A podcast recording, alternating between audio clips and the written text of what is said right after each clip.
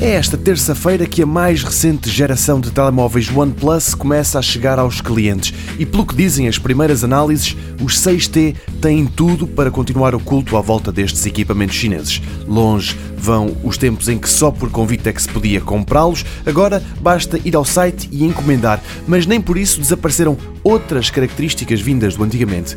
E a principal, e que ainda bem teima em não desaparecer, é o preço. A partir de 550 euros é possível comprar um. Numa altura em que os topo de gama ultrapassam os 1000 euros, os OnePlus continuam a apostar num preço relativamente baixo, sem com isso prescindir de tecnologia atual.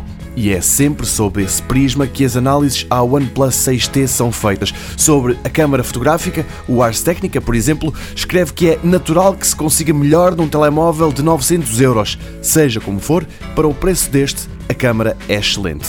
Face a gerações anteriores, o novo OnePlus 6T perdeu a entrada para os auscultadores, mas há quem perdoe esse pecado já que a bateria está mais passosa.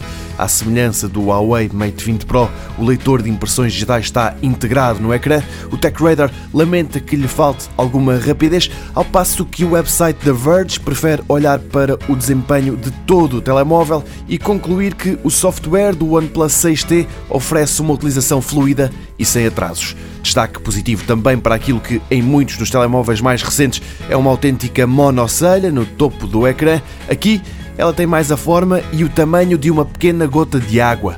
As vendas começam hoje.